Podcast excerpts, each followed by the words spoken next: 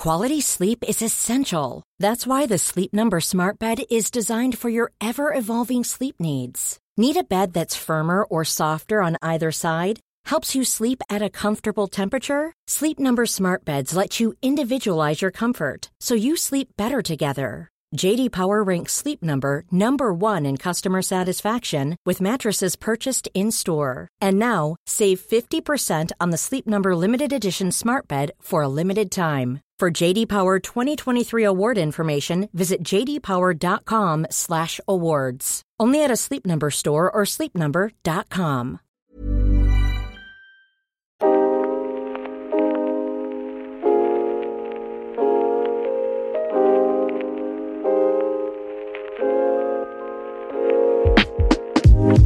Bonjour à tous, bienvenue sur le comptoir de la psychologie. Je suis ravie de vous retrouver pour commencer cette nouvelle année 2023. Je l'espère qu'il sera riche en partage, en belles idées, toujours rythmé par un plaisir de préparer, d'enregistrer, de communiquer sur ces épisodes. Vraiment encore une fois un grand merci pour tout votre soutien.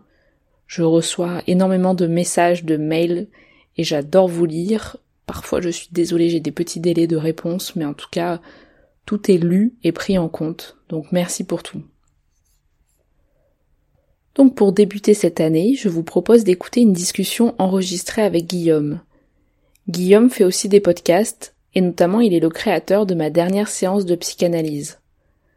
Vous pouvez, si ce n'est pas déjà fait, aller découvrir son travail, je vous mets les liens dans les notes du podcast. Un jour, Guillaume m'a proposé cet épisode suite à un échange que nous avions eu sur le savoir du psychologue ou du psychanalyste. C'est-à-dire, doit-on en savoir sur lui ou elle? Qu'est-ce qu'il faudrait savoir? Est-ce que c'est quelque chose qui va permettre le travail thérapeutique ou freiner? Donc vraiment le savoir au sens de ce qu'il faudrait potentiellement connaître avant de passer la porte d'un bureau d'un ou d'une analyste, ou peut-être le savoir qui s'invite au cours du travail thérapeutique. Deux parties seront consacrées à cette thématique, qui reste toujours assez limitée dans nos apports puisque tellement de choses pourraient être encore matière à discussion, et je m'en suis rendu compte en faisant le montage de l'épisode, que énormément d'autres idées, rebondissements me revenaient suite à cette écoute de notre discussion. Donc d'avance je m'excuse aussi puisque je ne sais pas pourquoi mais à certains moments de l'enregistrement ma voix est plus basse. J'espère que ça ne gênera pas votre écoute. Je n'en dis pas plus, je vous laisse rejoindre notre échange. Qui de nous deux introduit Euh... C'est toi. Ok, je commence. Donc salut Guillaume. Salut Jo. Alors on se retrouve aujourd'hui pour aborder un sujet qui je pense tous les deux nous anime dans nos réflexions, dans notre posture, dans ce qu'on a pu vivre, dans nos expériences. On va parler de la visibilité des psychologues, des analystes. Surtout justement, est-ce que on doit en savoir quelque chose sur ces psychothérapeutes qui peuvent nous accompagner? Qu'est-ce qu'il faudrait savoir du coup pour que ça fonctionne, pour que ça marche?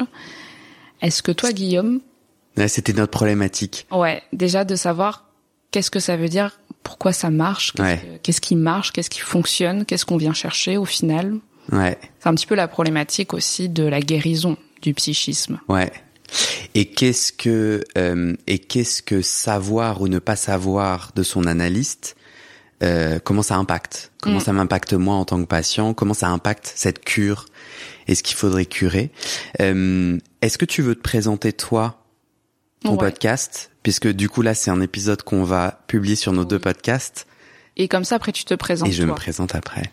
Ok, alors je commence. Donc moi, je suis Jo. J'ai le podcast Le Comptoir de la Psychologie depuis euh, deux ans, deux ans et demi, euh, où je publie donc des épisodes à peu près une fois par mois, voire une fois tous les 15 jours, où j'aborde différentes thématiques de la psychologie, plutôt orientation psychanalytique. Ça peut être euh, des concepts, ça peut être des écrits, des auteurs, etc.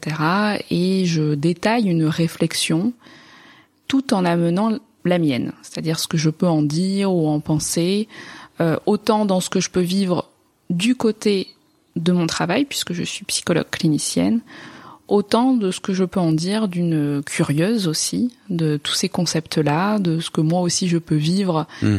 Euh, sur le plan euh, personnel aussi, euh, de ce que euh, ça m'amène à réfléchir. T'as fait une psychanalyse ou pas? Ouais, Ok. Allongé sur le divan? ouais. Moi, c'est Guillaume, du coup, je m'introduis. Euh, je suis podcasteur de l'intime. C'est mon nouvel intitulé que j'ai créé. J'ai le podcast Ma dernière séance de psychanalyse où je demande à des gens de raconter leur dernière séance sur le divan et si et comment la psychanalyse a changé leur vie ou pas. Euh, moi, j'ai fait 10 ans de psychanalyse et justement, ma dernière séance a été a été assez particulière.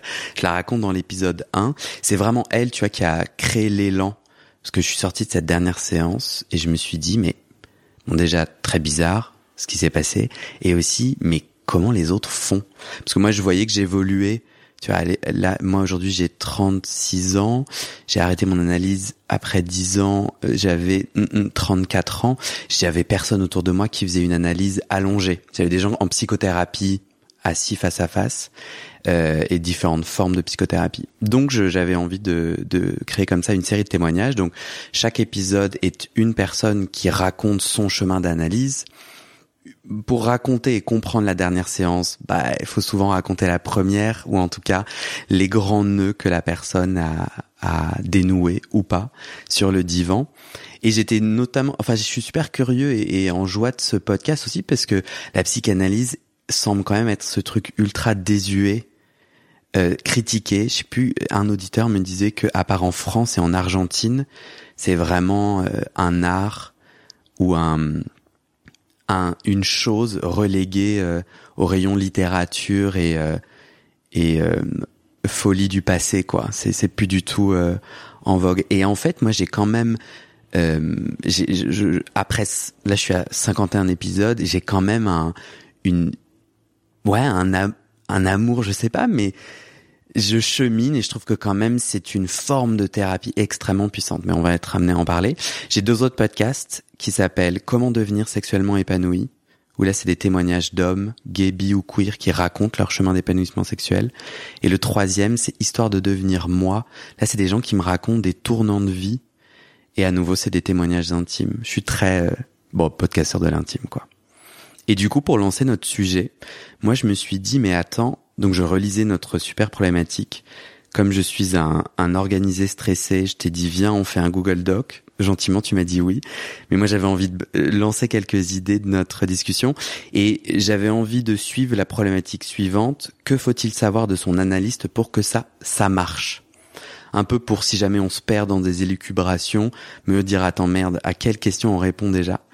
Euh, Et alors là, je me suis dit mais attends, est-ce qu'on parle de son analyste, donc on parle uniquement de la psychanalyse, ou est-ce que même ce qu'on va se dire peut concerner des gens qui sont pas en psychanalyse mais en psychothérapie ou qui savent pas de quelle forme de thérapie, euh, dans quelle forme de thérapie ils sont?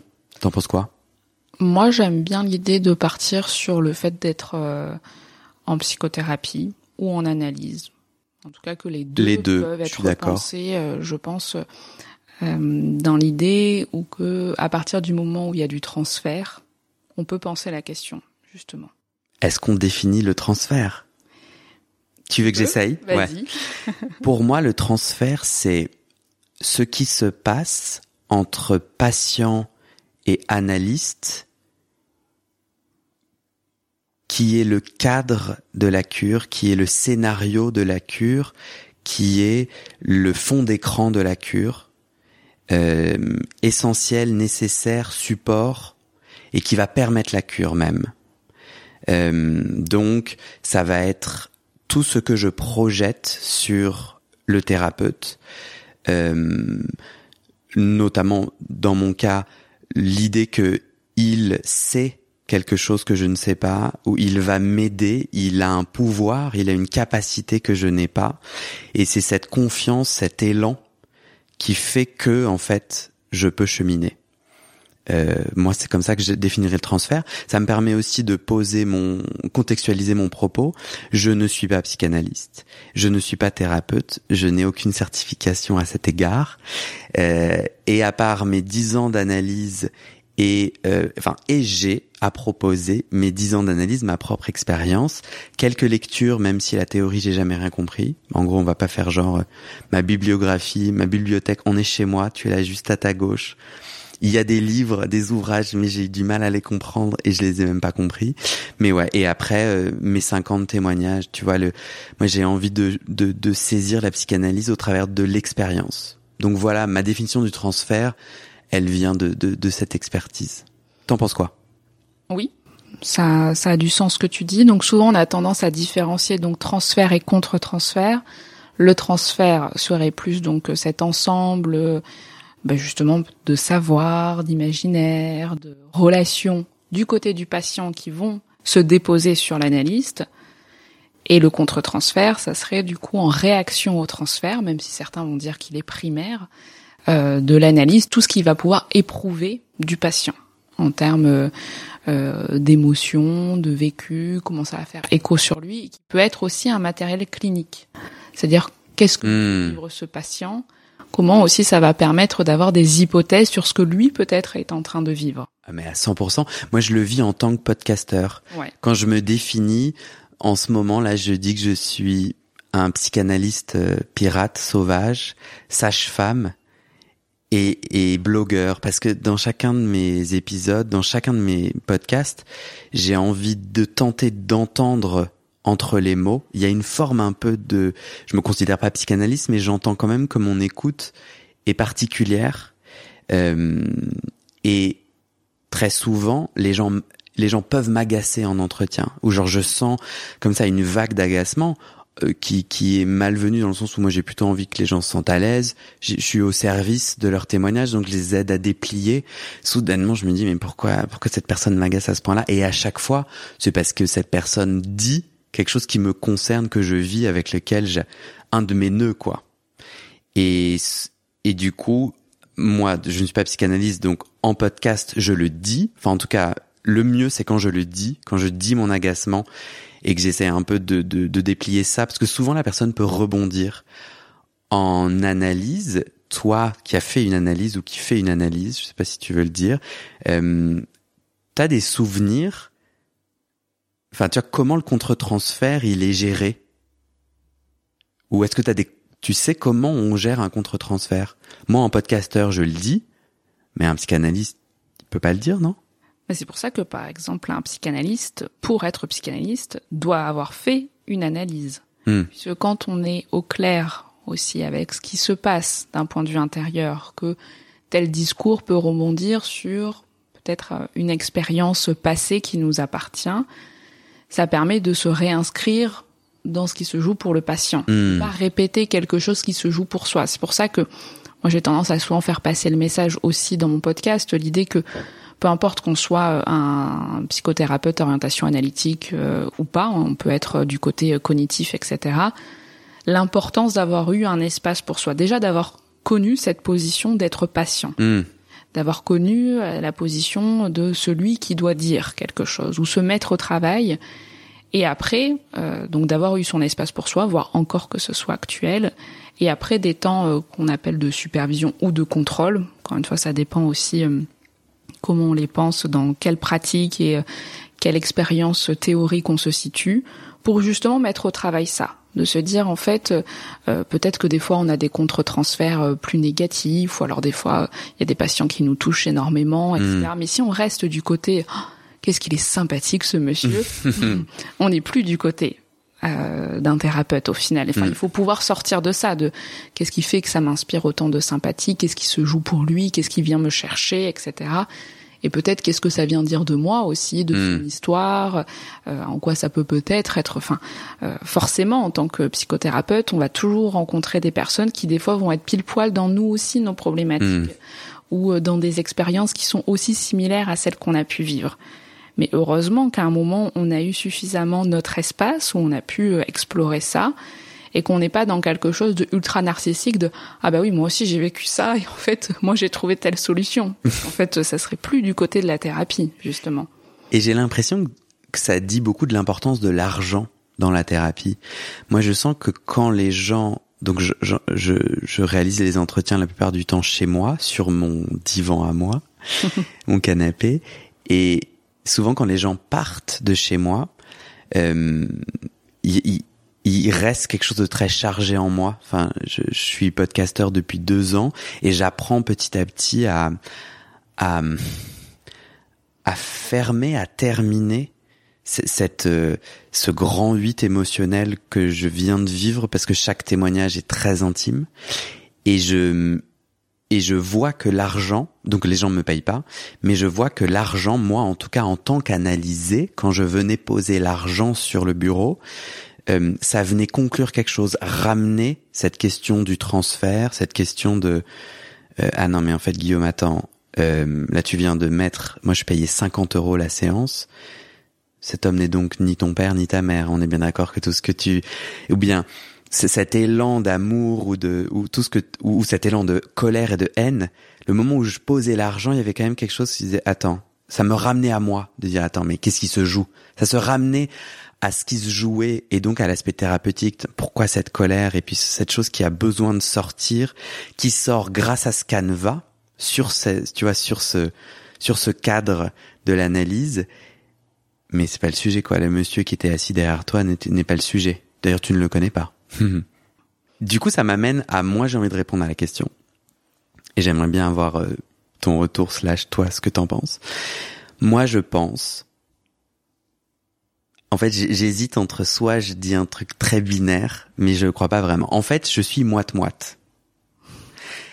Moi, personnellement, je trouve ça essentiel de ne rien savoir sur son analyste parce que j'ai utilisé le terme de canevas moi, j'ai besoin de créer ma peinture, mon art à moi, sur quelque chose de blanc, de vierge, de neutre, parce que sinon les couleurs vont être modifiées. Je ne vais pas pouvoir voir ce que je fais vivre, ce que ce, ce, que j'accouche, parce que bah, du coup sur le canevas il y a déjà toutes les couleurs. Euh, euh, de ce que je sais de l'analyste, de ce que de ce qu'il m'a dit, etc. Et donc moi je veux du blanc, du vierge pour du coup avoir un espace où je m'autorise tout et projeter. Moi, je sais que mon analyste a été un temps un homme très traditionnel. Je ne connaissais rien de lui. Je me suis dit, ah, il est ultra traditionnel, je peux pas lui parler de sexe. Euh, donc c'était bien sûr sa faute. Hein. Le problème n'était pas. Alors qu'en vrai, c'est moi qui étais gêné de le dire, de parler de sexe. Mais moi, je me disais non, mais lui, il est, il est ultra coincé, il va me juger. Et, et à un moment donné, vers la fin enfin avant d'arrêter, je sais que je me disais, mais en fait, il a, il, a tout d'un d'un homme. C'est un homme assez âgé. Euh, il va dans les clubs libertins. Il a une sexualité extrêmement riche, épanouie. Euh, je l'imagine en cuir, euh, avec un fouet, et ça. Et je pense que et je le croyais à ce moment-là, et, et, quelque part ça me donnait, je dis ça un peu en rigolant, mais je me rappelle quand même que je me disais, mais c'est vrai en fait, j'ai pas à me limiter tu vois, canevas blanc qui en plus se modifie selon le temps. Euh, L'autre moite, mais on en parlera après, c'est non, en fait, il y a beaucoup de ce que je sais et de ce que je du, transfert de ce que je sais de l'analyste qui m'importe pour pouvoir choisir mon analyste, pour pouvoir euh, créer cet élan et cette envie de faire avec lui ou elle.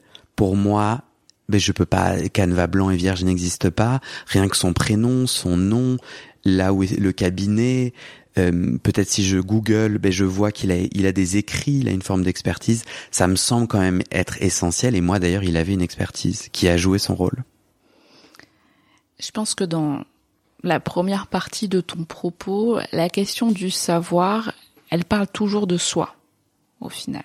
Et ça, tu le montres bien que euh, à chaque moment de ton analyse, tu en as pensé quelque chose de ton analyste, mais qu'en même temps, ce savoir-là, il a pu évoluer et que on parle toujours de soi dans, dans le savoir et que cette analyse qui soit absolument euh, coincée, euh, qui aurait peut-être même aucune sexualité, hmm. euh, ou cet analyste qui serait un libertin, c'est que sûrement il se jouait des choses à ce moment-là dans ton analyse qui s'est déplacée et dans ta possibilité d'en dire quelque chose ou d'en penser quelque chose. Donc et qui aurait été limité si jamais euh, j'avais eu accès à beaucoup de choses euh, de ces réseaux sociaux, par exemple? Extrêmement euh, contraignant de le voir vraiment dans un club libertin. Donc je pense que le savoir, ça nous appartient si tu veux, je serais d'accord avec toi dans cette idée que on n'a pas besoin d'en savoir quelque chose de son analyste, puisque de toute façon, il va se passer quelque chose. Et je pense que c'est important de différencier déjà le savoir de lui en tant que thérapeute.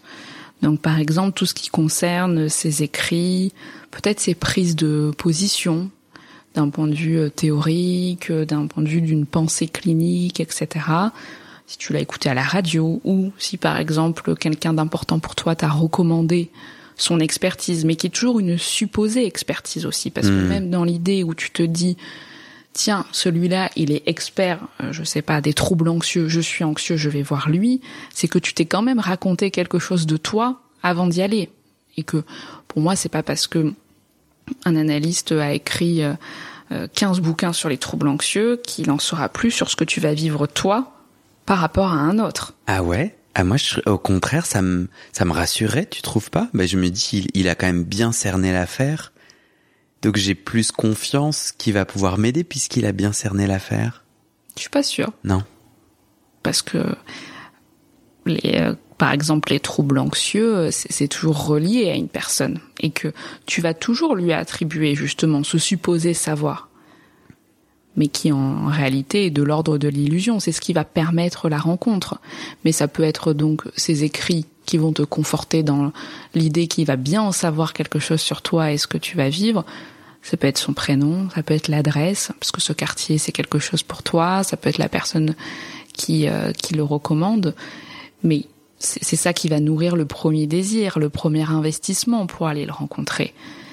Mais j'espère que l'analyste va savoir s'en déplacer aussi, hmm. réattribuer le savoir à l'autre. Parce que tu t'es peut-être planté en fait, t'as absolument pas un trouble anxieux. Bien tu sûr. tu t'es créé, tu t'es auto euh, diagnostiqué et hmm. tu t'es trompé. En ton enjeu est ailleurs. C'est souvent le cas, je trouve d'ailleurs. Dans notre premier élan, c'est mon intuition. Et puis, d'ailleurs, c'est quelque chose qui est beaucoup débattu dans, dans ce milieu-là. Est-ce qu'un expert serait plus légitime euh, qu'un ou une autre? Dans le sens, est-ce que c'est parce qu'on a lu euh, tous les bouquins du monde sur euh, telle problématique ou qu'on a travaillé 15 ans dans tel service euh, qui du coup reçoit ces personnes-là avec telle problématique, qu'on en devient expert.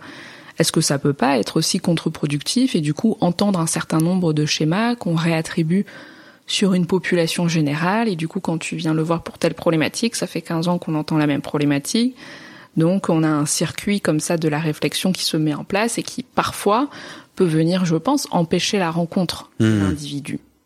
Ouais, mais je trouve ça compliqué euh, quand tu cherches euh, notamment un analyste, euh, un, un, art ou une, c'est pas une science, mais un, endroit assez critiqué, et puis tu dis il y a plein de charlatans. N'importe qui peut être psychanalyste, c'est pas du tout réglementé. Ça m'inquiète quand même un peu. J'ai besoin d'en savoir un minimum pour avoir confiance. Or, quelqu'un qui a été publié dans des revues euh, où d'autres psychologues ont interagi avec son travail, je me dis bon bah là au moins, il est la personne est peut-être charlatane. J'ai moins de risques, non? Possible, oui. Après, c'est sûr que si pour toi c'est très euh, euh, presque un peu parano l'idée de te faire avoir du coup avec ces analystes. Mais il y en a quand même pas mal, non? T'es pas d'accord? Il y, a, y a des, il y a des gens qui sont dangereux. Oui, mais je, je pense dans toute profession. Exact. Donc faut bien que je navigue mon choix. Hum? Et ce choix, il se fait à partir d'un savoir minimum. Ou toi, tu dis même un savoir minimum peut empêcher la rencontre. C'est ça que j'ai entendu. Non, c'est pas que ça empêche la rencontre, c'est que je pense que ça vient te raconter l'idée que du coup cette personne va savoir entendre ce que tu vis et t'accompagner. Et je pense que ça a du sens parce qu'encore une fois, euh, l'idée de déjà créer ce premier désir, comme quand quelqu'un, tu vois, t'a donné ce numéro et que t'as tellement confiance en cette personne et que tu attribues le fait que euh, parfois euh, certains mettent des mois avant d'appeler. Le psy qui mm. leur a été conseillé. Il y a tout quelque chose qui se crée, tu vois, d'un mm. fantasme, de cette rencontre, de je me garde ce petit numéro à le moment où je vais enfin appeler et que quelque chose va pouvoir se soulager ou se mettre au travail. Tu vois, tout ça, ça reste important. Tout ce qu'on va déjà imaginer alors qu'on n'a même pas rencontré euh, le psychothérapeute. Mmh. Et je pense que ça passe aussi par l'idée de euh, lire tous les bouquins qu'il a écrits, les articles. Enfin, tu vois, il y aura toujours, d'ailleurs, même dans le cadre après de de la cure ou de la thérapie, des patients qui euh, seront euh, sur le qui-vif de tes moindres mouvements. si tu écris un article, si tu commentes quelque chose quelque part, enfin, peu importe. Et puis d'autres n'auront jamais idée d'aller ne serait-ce taper ton nom sur Google, tu vois, sont restés juste ah avec un numéro. Donc c'est bien que de toute façon le savoir et cette quête-là, elle reste individuelle et personnelle, tu vois. Et elle va pouvoir se mettre au travail, se jouer sur la scène du cadre euh, de l'analyse, de la thérapie, etc. Comme toi, tu as joué tes représentations de l'analyste pendant ton analyse. Tout à fait. Euh, Est-ce que toi, tu veux raconter comment tu as choisi ton analyste, avec quel savoir? Euh, Moi, ça a été justement une recommandation. Ouais. Donc euh, j'avais... Du savoir émotionnel. Ouais, j'avais un, un, numéro que j'ai appelé. Moi, moi, en fait, j'avais 19 ans et, et ça a été une recommandation. En fait, je savais pas que j'allais faire une psychanalyse et j'ai atterri là avec des crises d'angoisse. Mais du coup, j'ai pas eu l'impression de choisir. Hmm. Enfin, de, de ce premier choix où t'ouvres le beau teint euh, pour les plus âgés ou, ou, le Google et tu dis bon, mais par où je commence quoi? Et moi, souvent avec le podcast, on me dit est-ce que vous auriez des noms à, à me recommander? Mais non, j'en ai pas et je serais bien incapable de conseiller même meilleurs amis, même mes meilleurs amis sur comment comment tu fais quoi. Parce que euh, ah ouais, je saurais pas comment m'y prendre du tout. Parce que j'irai sur internet, bon, je verrai des écrits mais moi je te rejoins pas mal, euh, je te rejoins pas mal, je crois que alors s'il y a peut-être une chose que je vérifierai, ah s'il y a une chose que je vérifierai, euh, un des épisodes de mon podcast, c'est Guy et le titre, je crois, c'est J'ai essayé d'être une femme. Et c'est euh, Guy qui raconte en fait son son son chemin autour du genre et euh, et euh, et comment il se sent femme mmh. et comment en psychanalyse il travaille ce sujet. Et à un moment, son psychanalyste, lorsque Guy raconte, euh, euh, je, je, réfléchis à prendre des hormones, donc ça c'est la modification chimique de son corps, le psychanalyste Guy raconte, alors a dit, euh, c'est un choix sur lequel on ne peut pas revenir. Sachant que ce propos-là est déformé, un, par la mémoire de Guy, deux, par ma propre mémoire. Mais en gros, c'était un peu ça, parce que je me souviens pendant l'épisode, alors là, parle de, de contre-transfert, hein, une vague d'agacement profond où je me suis dit, mais, et je le dis dans l'épisode et on en parle, mais c'est absolument pas l'endroit de l'analyste de, euh, de, de transmettre ces normes de genre. En gros, le propos de l'analyste, euh, je trouvais, même si j'ai très peu du coup de matériel pour juger réellement, mais euh, le propos de l'analyste euh, euh, disait beaucoup de ce qu'il a compris du genre et qu'elle agit là, et, et, et, où il en est de cette question du genre, et il en est plutôt il y a 50 ans. Mon sujet, c'est du coup comment choisir un psychanalyste si je vais chercher peut-être des écrits homophobes. Parce qu'il y a des, des psychanalystes qui te sortent des trucs, ou moi qui suis homosexuel, je suis là, et, et moi qui ai envie de travailler cette question du genre, en vrai, euh, non. Et je pense qu'il peut y avoir vraiment des... Euh, je pense qu'il peut y avoir vraiment des choses dangereuses qui se font. J'ai un, une autre personne qui va peut-être euh, enregistrer un témoignage avec moi et qui raconte justement comment son analyste a eu des interventions bah, concrètement homophobes mm. et, et ce que ça a joué pour pour cette personne. Moi, je ne sais pas l'avis de mon analyste. Je n'ai jamais ressenti aucun avis, rien de lui. Et ça, vraiment, ce canevas blanc, je, lui en remercie énormément. Quoi, il avait des interventions, il arrivait à dire des choses ou à pointer des choses très rarement, sans jamais. Je trouve ça assez incroyable, sans jamais euh, sembler se positionner. Parce que sinon, d'ailleurs, je me serais vachement agacé. Voilà mon, mon dernier propos sur que faut-il savoir. Je crois que moi, j'irai quand même googler pour voir si des bêtises, si je peux savoir des bêtises mm. contre lesquelles, euh, bah du coup ça casse la possibilité de transfert quoi. Parce que je suis là, non mais je vais pas aller. Euh... Après tu vois ton analyste, euh, euh, pour toi ça a eu beaucoup de sens le fait d'avoir justement euh, ce canevas blanc. Peut-être que des fois ça a été aussi compliqué, que tu aurais aimé savoir ce qu'il en pensait réellement d'un point de vue personnel ou que tu aurais aimé annuler la symétrie. Parce que des fois on cherche aussi à annuler ça. Mais peut-être que tu vois, quelqu'un d'autre qui aurait été en analyse avec lui aurait trouvé qu'il avait quand même des prises de position. Hmm. Puisque, tu vois, je repense à, il y a des moments où un patient peut te raconter quelque chose et tu hoches la tête, par exemple. Ça, par exemple, hocher hmm. la tête. Pour certains patients, ça va être l'idée que je soutiens le déroulement du discours. Pour d'autres, c'est que je j'acquiesce à ce qui vient d'être énoncé. Tu vois, il y a une hmm. différence entre soutenir l'énonciation et soutenir l'énoncé. Mais pour certains patients, ils vont se dire mais c'est super, elle est vraiment d'accord avec exactement ce que je dis. Et pour d'autres, euh, vont être absolument euh, euh, effractés de se dire mais jamais elle va me dire si ce que je dis est bien. Tu vois, par exemple, je, ça, ça, peut être plein de choses, mais le, le moindre, de toute façon, mouvement va être aussi source potentielle d'interprétation. Et puis, euh, le thérapeute est un être incarné. On est, on est des corps parlants. Tu vois, euh, moi forcément, je peux avoir tel tel pull, tel autre un autre jour, telle coiffure. Parfois, je peux avoir des yeux plus fatigués, d'autres plus éveillés, et encore. Peut-être que moi, je vais trouver que j'ai la même continuité, mais un patient va penser hmm. que je suis plus fatiguée en ce moment, comme un autre va, va se dire que visiblement euh, tout va bien pour moi. Enfin. Du coup, pendant la séance, t'es extrêmement vigilante à tes hochements, à tes moindres gestes parce que tu sais que c'est du matériel de thérapeutique? Non. Non.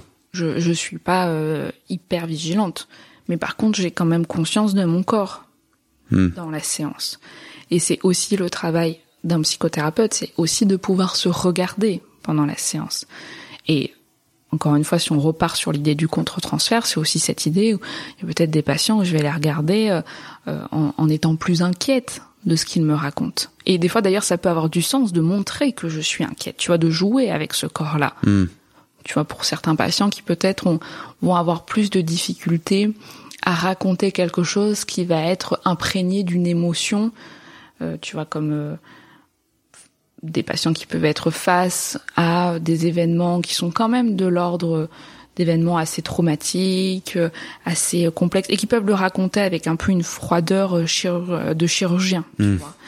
L'idée que moi je vais utiliser mon corps pour montrer que je suis très surprise de ce qu'on me dit, ou je suis inquiète, ou que, ou de même pouvoir nommer, mais qu'est-ce que ça doit être angoissant cette situation? C'est ramener quand même quelque chose avec moi, avec mon être incarné, de ce que me dit le patient. Et pour d'autres, justement, de pouvoir un peu plus m'effacer par rapport à mon corps tu vois? Grave. C'est là où je trouve le divan. Donc, le, dans une mhm. psychanalyse, je, tu peux être soit assis mhm. face à face, soit allongé. Euh, moi, j'ai été les deux. Lorsque tu es allongé sur le divan, ton analyste et en tout cas mhm. moi tu me dis si c'est pas le cas pour toi mais est derrière donc tu ne le vois pas et ça pour moi c'est euh, révolutionnaire, c'est essentiel, c'est clé parce que moi, tout mon enjeu a été de, de tenter de me libérer des normes que j'avais créées, dont j'avais hérité, que la société m'avait imposées, et euh, de tenter d'aller à la rencontre de mon désir au plus profond de moi, de, de ce qui se disait, de ce qui voulait, de ce qui avait envie de se dire.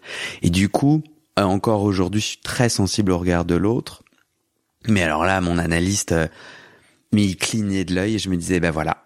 Mm. Et ben voilà, il a cligné de l'œil. Donc là, c'est sûr, je suis une mauvaise personne.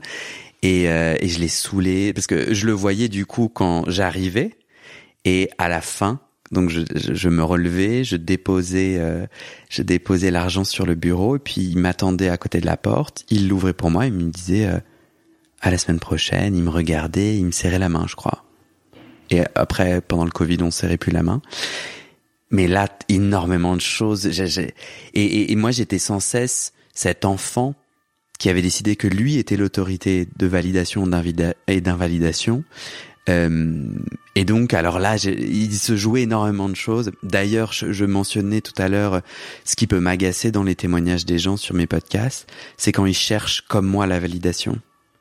Souvent à cet endroit-là, je, je commence à paître en, ébullition. Du coup, le, le, le, système du divan, où je ne pouvais qu'entendre, euh, me permettait vraiment d'aller à la rencontre de moi. Et je, et moi qui ai fait après une autre psychothérapie récemment, Ouais, j'ai fait une autre psychothérapie. J'étais euh, envahi d'une grande détresse. Mmh. Et là, on était en face à face. La personne euh, n'était pas du tout psychanalyste. C'était une autre obédience euh, dynamique émotionnelle. Complètement autre. J'avais envie d'aller explorer autre chose. Où là, la personne utilise beaucoup, même son propre vécu, parle. Et, et la, la dynamique émotionnelle, on travaille aussi à force de répétition. Tu, tu vois ce que c'est ou pas? La dynamique émotionnelle? Oui. Bah moi, en tout cas, ce qu'on m'a fait faire, c'est tu scandes des choses, c'est-à-dire mm. on te fait répéter des des des des des des, des petites phrases que tu viens de dire et petit à petit ça crache, ça fait évoluer l'émotion ou en tout cas ça la déplie et c'est l'idée c'est d'aller à la rencontre de ces émotions ainsi. Enfin c'est moi ce que j'ai vécu euh, euh, assez assez particulier mais euh, mais justement j'ai senti euh, toute la limite. À la fois, c'était génial, j'en avais besoin, et j'avais besoin de quelqu'un qui, comme toi, assis en face à face, venait avec son corps ou ses mots me dire t'as le droit de souffrir ou ah c'est c'est souffrant ou tu es souffrant. Donc j'avais besoin de validation à cet endroit-là. Et je l'ai récupéré. Et c'était super parce que ça m'a vraiment aidé, c'est venu me chérir. Et ça a pris soin de moi. Et j'ai pris soin de moi. Mais après, pour aller à la rencontre de ton désir et pour savoir qui je suis, au fond, j'étais écrasé par ses propos, par son corps, par parce que du coup, j'arrivais pas à me rencontrer moi, quoi. D'où pour moi être allongé, l'importance d'être allongé, qui te permet quand même à ton analyste. Moi, mon analyste faisait des onomatopées. Mmh. essentielles, ben, ce que tu viens de faire, tu vois, Exactement. qui venait souligner à des endroits et qui était vraiment euh, déterminant. Mais du coup, le ou la thérapeute dont tu parles juste avant te parlait de lui ou elle. Ouais. Dans cette autre thérapie que j'ai fait après les dix ans d'analyse. Tu vois, pour moi, par exemple, euh, quand on parle de choisir euh, son euh, psychothérapeute, pour moi, un thérapeute qui parle de lui, c'est un red flag, tu vois. Ah ouais. Ouais. Pourquoi? Je pense vraiment que le thérapeute déjà doit être radicalement autre, mais autre vraiment avec un A majuscule et que c'est pas la place de, parler de soi, si en plus il n'y a pas euh, une interprétation de ce que ça va amener pour la personne en face de parler de soi. Et pour moi, je trouve que c'est comme un peu euh, les thérapeutes qui reçoivent mari, femme, enfant. C'est presque un climat incestueux, tu vois, où il y a des limites qui ne sont pas internalisées. Et je trouve que justement dans la question d'en savoir quelque chose sur son analyste, là, c'est l'analyste qui amène ce savoir-là. C'est pas pareil que soi, où on va être peut-être à la recherche d'en savoir plus, ou parfois de croiser son euh, thérapeute aux courses dans la rue, etc. Quand au sein même de l'espace thérapeutique, le psychothérapeute, l'analyste commence à parler de lui ou de elle, eh bien alors là, on n'est plus du tout pour moi dans un échange à potentiel thérapeutique. C'est pas la, psychologie humaniste? Il n'y a pas un courant humaniste qui justement euh, se développe euh, ces dernières années autour de ça? Du fait de parler de soi pour le thérapeute, je sais pas. Je, je connais pas la, la bonne terminologie. En tout cas, moi, ça m'a pas correspondu parce que mon sujet, c'est moi. Bon, je pense que le sujet, tout le monde sait soi quand on va en analyse, mais mon sujet, c'est aller à la rencontre de moi et mon incapacité à euh, assumer mes désirs sans être influencé par le monde. Donc il s'avère que chez moi c'est encore euh, encore moins euh, enfin encore encore moins indiqué. En tout cas ça ça m'a déplu même si ça m'a aidé un, un temps. J'y suis resté quelques semaines. Et tout à l'heure tu vois tu disais tu as dû Guillaume avoir envie d'annuler cette symétrie avec cette asymétrie. cette asymétrie pardon avec ton analyste euh, cette idée justement de, de canevas blanc, j'avais envie de savoir. euh, et mais ça, c'était une envie d'enfant, Mm. une envie de petit enfant euh, qui veut pas devenir adulte. Et, et, et heureusement qu'il n'a jamais répondu à mes demandes incessantes, qu'il me donne mes solutions. Et le fait d'être allongé, de ne pas le voir et d'avoir un espace pour euh, donc venir le tirer en disant mais mais mais vas-y c'est quoi la solution euh, abruti euh, tu vois j'avais de la colère j'avais de des, des grands moments d'amour on a l'impression que je suis complètement fou mais vraiment le- le- l'endroit de l'allonger ben quand t'es allongé c'est pas vraiment la société t'es pas vraiment en société quoi c'est l'autre élément par rapport à être assis face à face c'est que moi je suis allongé bon ben le setup, Mm. le setting, c'est pas celle d'une vraie conversation et je trouve que ça te permet d'aller à la rencontre un peu de tes tripes et dans ces tripes, il y avait mais mais vous m'aidez pas euh, euh, je, l'en- je disais ce qui venait et puis et, une fois que ça ça sortait, je me disais mais j'ai pas j'ai plus envie enfin j'avais quand même l'adulte qui reprenait un peu les manettes, il disait mais gars en fait euh, mais toi t'en penses quoi toi? Toi Guillaume? Bah souvent la réponse c'était je, sais pas. Ben voilà. Mais heureusement, justement, que ton analyste, il n'a pas commencé à euh, se déplacer et parler de lui ou euh, parler de euh, d'une place qui était plus celle que tu demandais. Parce que déjà, à partir du moment où tu adresses quelque chose à quelqu'un, ça veut pas dire forcément que tu attends une réponse. Tu vois, Déjà, Mm. c'est aussi le fait d'adresser aussi à l'autre ta, dé- ta détresse, ton envie peut-être qui, qui t'aide, qui vienne te porter, te soutenir, mais si l'analyste il se serait levé de son fauteuil, qui serait allé te caresser les cheveux ou ou qui t'aurait raconté quelque chose de lui, mais ça serait absolument catastrophique, tu vois, dans clair. ce que tu aurais vécu. Mais sans aller à cet excès de me caresser les cheveux, euh, qui est un sujet bien trop intime puisque j'ai de la calvitie. Donc là, s'il faisait ça, j'étais, euh, mais genre en PLS quoi, parce que vraiment ma, Enlever tes quelques cheveux, alors. euh, c'est c'est ça, ma calvitie naissante et, et croissante. Tu pouvais pas toucher, tu peux pas toucher un endroit plus intime que moi, que je te partage du coup. Euh, mais sans aller à un excès comme ça, en vrai, pour moi, la radicalité que tu te demandes en tant que thérapeute, elle est impossible si tu n'allonges pas tes patients. Pour moi, c'est déjà perdu. Lorsque je peux voir tes cheveux, tes yeux, plus ou moins fatigués, ta coupe, ton hochement de tête, pour moi, c'est déjà perdu. Tu n'es, plus le canevas qui m'est nécessaire. Et, du coup, j'ai envie de te faire réagir à ça. En fait, je me rends compte au fur et à mesure. J'ai commencé le podcast en me disant, ouais, la psychanalyse, c'est quand même un truc d'allumé, un truc de riche, euh, bof. Et en fait, 50 épisodes plus tard, ben, je crois que j'ai la, j'ai la conviction que, qu'en fait, les hochements, ton regard de thérapeute, psychologue, j'ai j'ai fait une autre, j'ai checké un autre psychologue, une autre psychologue. J'habite à Paris, juste à côté des attentats, et j'étais dans dans les attentats, enfin d'une façon euh, déconnectée. J'étais pas dans les attentats, mais j'étais à, à, à 100 mètres. J'ai plus entendu et un peu vu que. Et en fait, la mairie de Paris a ouvert du coup des cellules euh, d'aide. Et moi, j'ai vraiment eu le. J'avais arrêté mon analyse à cette époque-là. Ah non, c'était pendant mon analyse. C'était pendant mon analyse. Et là, j'avais dit à mon analyste, euh, non mais gars, euh, ton silence c'est pas possible là. Il y a un impact de balle dans ma porte d'entrée. Donc t'es gentil mon coco, mais là tu me prends dans les bras et tu me dis que tout va bien se passer parce que là j'ai trop peur.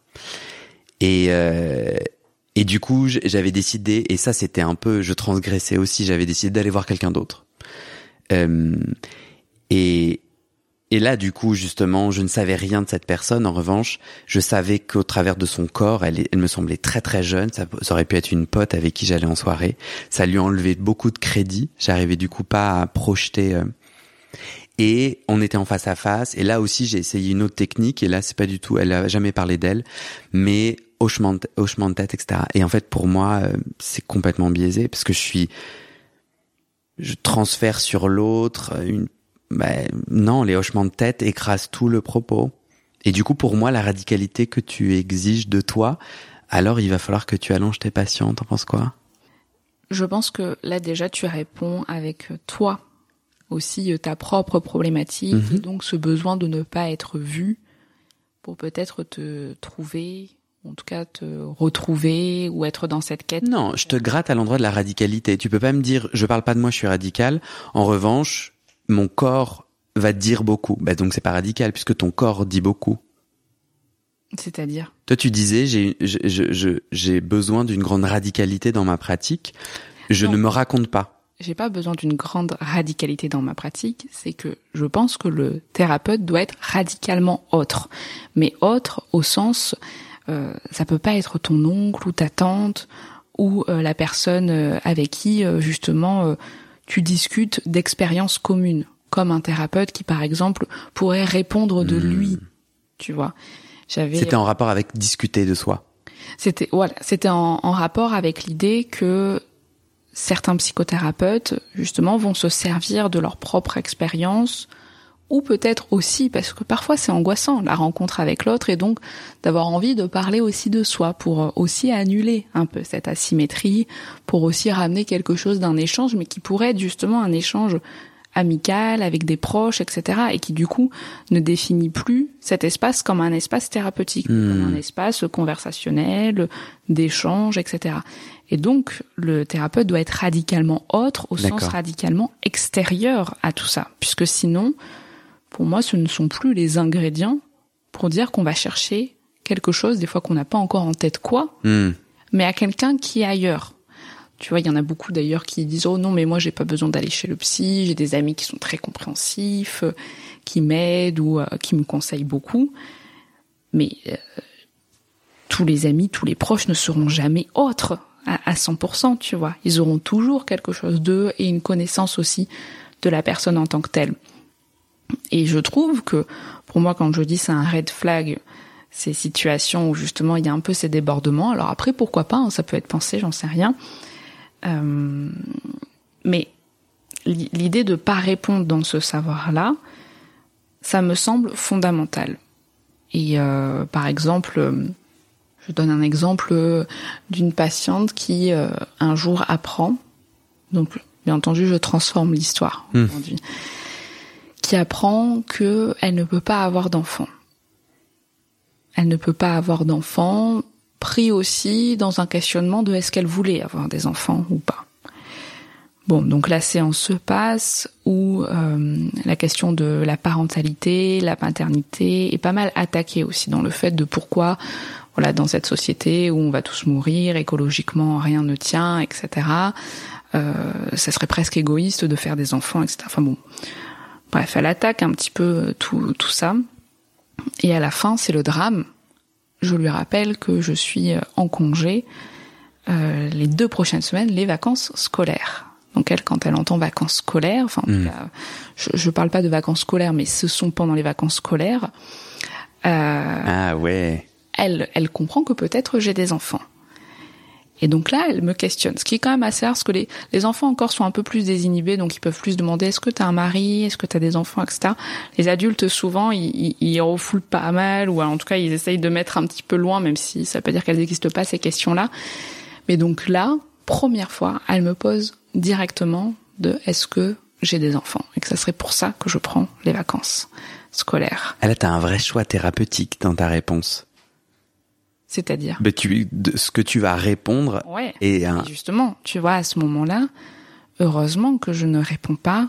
Alors je dis pas, hein, ça peut arriver. Euh, parfois, c'est dire très difficile de contourner certaines questions. Des fois, il y a des questions qui sont difficiles, mais là, c'était possible de le déplacer, de le ramener à elle cette question-là. Ok. justement, je l'ai eu. Je le, le circuit s'est fait pour pour le ramener à elle, mais tout ça pour dire que si j'avais répondu. Euh, bah non non j'ai pas d'enfant etc peut-être que j'aurais été alliée aussi euh, d'elle ou alors peut-être que justement puisque je ne serais pas mère ça serait difficile pour elle de hmm. dire comment je pourrais accueillir sa parole mais si j'avais répondu bah oui d'ailleurs on va à Disneyland avec mes sept enfants euh, tu vois comme ça aurait été aussi de l'ordre de la trahison alors qu'elle vient questionner le fait que c'est c'est absolument terrible de faire des enfants alors que là elle aujourd'hui elle apprend qu'elle peut pas en faire hmm.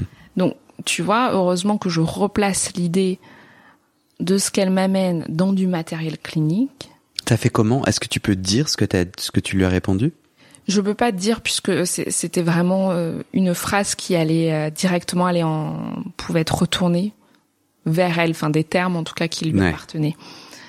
Mais en tout cas, j'ai pu déplacer pour le ramener dans du matériel clinique et dans quelque chose qui se jouait à ce moment-là Je dis pas, il y a des fois, c'est encore une fois, ça peut être plus difficile Ouais, ouais, de, de- répondre. Enfin, il y a plein de questions où des fois on n'y est pas, mais justement, même quand on répond, imaginons j'aurais répondu oui ou non et que ça aurait été de l'ordre de ma vérité à moi. Hmm. Euh, ça veut pas dire que je l'aurais pas pensé dans l'après-coup. Tu vois, de me dire, tiens, j'ai répondu parce que peut-être je me suis pas senti en capacité de le déplacer ou que là, c'est pas venu, etc. Mais elle m'a quand même posé la question Mm. et que ça venait suite à tel discours-là. Et ça veut pas dire que peut-être huit séances après, je peux pas le ramener de, vous m'avez posé cette question, peut-être à un moment où vous veniez interroger autre chose de moi Hmm. et donc de le ramener. Et là, tu vois, c'est c'est un savoir d'une certaine façon qu'on vient chercher, que peut-être on aurait eu, peut-être pas, peut-être différemment, peu importe, mais en tout cas qui va pouvoir être réinjecté dans le matériel clinique. Et que à ce moment-là, cette demande de savoir concernait sa propre situation. Hmm. Après, euh, c'est comme, tu vois, euh, être psychothérapeute et attendre un enfant, donc euh, avoir euh, être enceinte, Ah oui, là, ça se voit. c'est le corps qui parle, tu Ouais. vois. Mais même ça, ça, ça peut être très intéressant. D'ailleurs, une collègue là euh, me racontait là dernièrement, euh, qui justement était enceinte, à quel point, euh, en plus elle est enceinte, euh, elle va bientôt être en congé maternité. Des patients qui n'ont pas vu, en tout cas n'en ont rien dit de ce ventre là, mais qui qui prend toute la place presque sur le fauteuil, enfin qui Hmm. tu vois, quand euh, au début de sa grossesse, euh, elle cherchait pas à ce que ce soit vu, mais aujourd'hui, bon, quand euh, un ventre de 8 mois de grossesse, euh, c'est difficile de passer à côté. Pour autant, donc, certains patients, patientes n'en diront rien, mais néanmoins peut-être vont dire quelque chose autrement. C'est-à-dire qu'elle me disait que ces derniers mois, elle, elle se, les mères étaient bien attaquées quand même dans dans les les thérapies, Les que quand même les questions de la parentalité ou des mères défaillantes, etc. euh, euh, ça y allait. Donc Plus que d'habitude. peut-être plus Pense-t-elle. d'habitude, pense-t-elle en tout cas, ou en tout cas elle a en tête elle aussi son corps qui là existe, hein, euh, voilà. Et puis certains euh, des des peut-être 4-5 mois de grossesse l'ont déjà questionné sur euh, ces moments d'absence, par exemple. De à quel moment elle va les abandonner pour aller s'occuper de quelqu'un d'autre que d'eux. Tu Mhm. vois, aussi les- toutes ces réflexions qui peuvent y avoir. Quel moment elle va devoir leur dire qu'elle sera pas là euh, de telle date à telle autre, euh, ou alors euh, félicitations, etc. Enfin, avec peut-être aussi de l'agressivité, j'en sais rien. Enfin, tu vois, donc même ce corps-là parlant d'une psychothérapeute enceinte va de toute façon venir chercher une réflexion, un déplacement qui sera différent Bah, c'est sûr. chacune des personnes. Mais c'est marrant parce que là, on parle de qu'est-ce qu'il faut savoir de son analyse pour que ça marche, entre guillemets. Euh, on a parlé un peu des infos de base qu'on est obligé de savoir. Une info, c'est le genre. Mhm. Or, c'est souvent une question qui revient, euh, est-ce que tu choisis une femme ou un homme? Mhm. Euh, Là, tu donnais justement un exemple où bah, la femme, et, si la femme est enceinte, bah, elle incarne la maternité, bah, littéralement. Euh, Est-ce que toi, tu as dit, j'ai choisi mon analyste par recommandation, est-ce que son genre a été une clé de décision pour toi?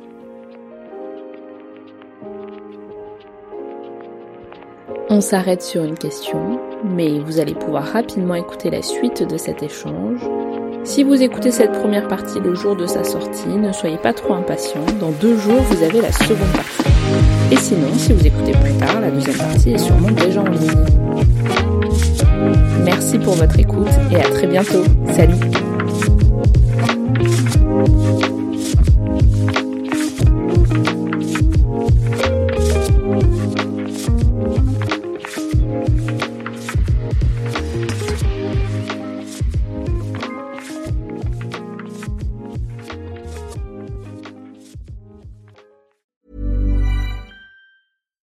I'm Daniel, founder of Pretty Litter. Cats and cat owners deserve better than any old fashioned litter. That's why I teamed up with scientists and veterinarians to create Pretty Litter. Its innovative crystal formula has superior odor control and weighs up to 80% less than clay litter. Pretty Litter even monitors health by changing colors to help detect early signs of potential illness. It's the world's smartest kitty litter. Go to prettylitter.com and use code ACAST for 20% off your first order and a free cat toy. Terms and conditions apply. See site for details. When you make decisions for your company, you look for the no-brainers. If you have a lot of mailing to do, stamps.com is the ultimate no-brainer. Use the stamps.com mobile app to mail everything you need to keep your business running with up to 89% off USPS and UPS. Make the same no-brainer decision as over 1 million other businesses with stamps.com. Use code PROGRAM for a special offer. That's stamps.com, code PROGRAM.